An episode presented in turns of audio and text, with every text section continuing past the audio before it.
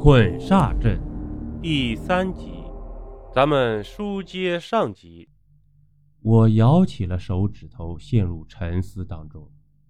根据我叔叔留下来的心得，捆煞阵确实有四个阵眼，但问题是，阵法困住的那个将军在哪里呢？或者我根本不用担心那东西会出来，因为捆煞阵的作用就是困住他。可是不知道他在哪里，简直就像我买了一张肯定中奖的彩票，却被告知奖池里一分钱都没有一样，让我感到这是一个巨大的阴谋。不过我还是走进了西北角的墓室，见到了那个奇怪的阵眼。在墓室的中央插着一根三四十厘米粗的木桩，这木桩足足有两米高。在木桩的最顶端有三十五根半白骨插在一起，形成了一个立体雪花状的东西。其实应该是三十六根白骨，但其中最粗壮的一根断掉了。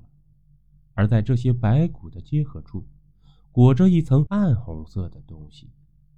这东西有点像腐坏了的鸡肉，古怪极了。墓室里充满着腐臭味儿，这味道的来源就是地上的一截烂得只剩下骨头的大腿，也不知道他当年属于哪个倒霉蛋儿的。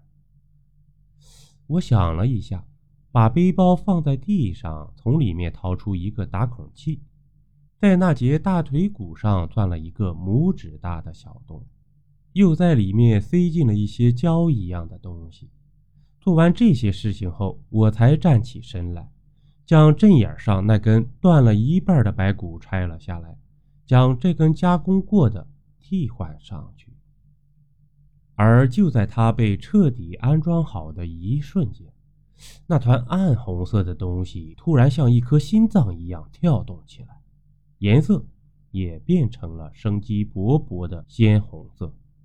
而随着这心脏的跳动，墓室里竟然接二连三地亮起灯来，墓墙上有几十盏人头灯。更可怕的是，我竟然看到那些人头灯的眼睛鼓了起来，直勾勾地盯着我们两个看。快跑！我对王英倩叫了一声，扭头就向正北方的墓室跑去。很快。我们已经在这座古墓里面顺时针绕了一圈，来到了西南角的墓室里。和其他三个墓室一样，这里也有一个两米高的木桩，木桩上也有三十五根半白骨。但和其他几个角落里的墓室不同的是，这个墓室只有一个向东的出口。也就是说，在我修复好这个阵眼之后。必须原路返回。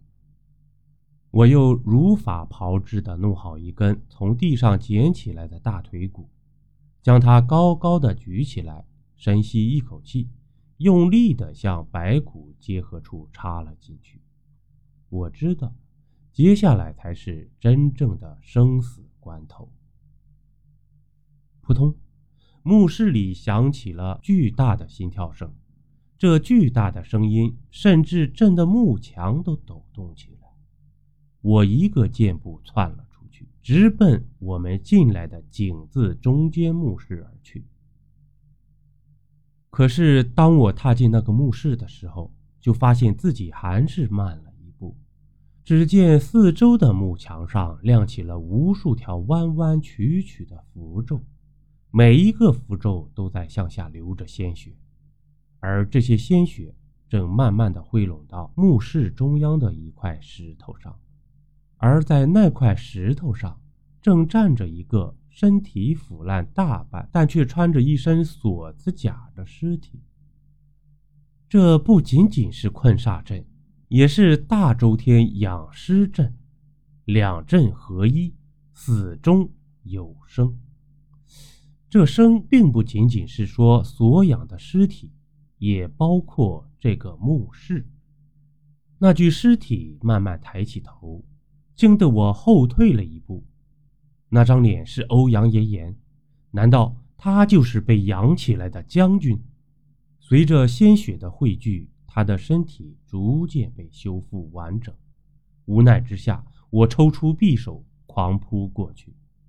可是，他只是简简单单的一挥手，我的匕首就直砍在他的胳膊上，发出金石交碰一样的声音，而我也被一股巨力打得倒飞了出去。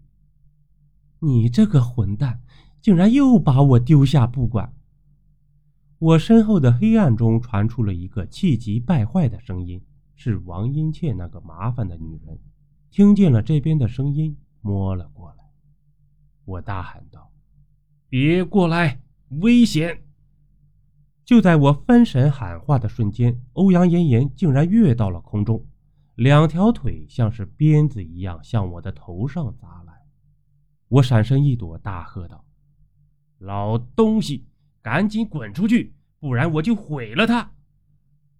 说着，我举起了一个遥控器来。我话音刚落，在对面那黑暗的角落里就钻出来一人。看那佝偻的身形，正是我早就怀疑他其实没死的叔叔。行啊，你小子竟然知道我没死！他一脸阴沉的说道：“我撇了撇嘴，没有告诉他刚才我只是在诈他而已。虽然他只留下名为捆煞阵，其实是大周天养尸阵的相关信息，还逼得我照顾欧阳妍妍。而且这大周天养尸阵太像是故意被破坏的了。然后我还在这里碰到了长得和欧阳妍妍一模一样的女鬼。”但这些都只能让我怀疑他没死，而且是幕后黑手，却不能成为决定性的证据。只不过，人在做坏事的时候都会心中有鬼，别人随便说点什么，他就会往自己身上想，所以我才能把他炸出来。当然，这件事有幕后黑手是肯定的。就算不是他，也肯定是当年那帮人中的一个。邀您继续收听下集。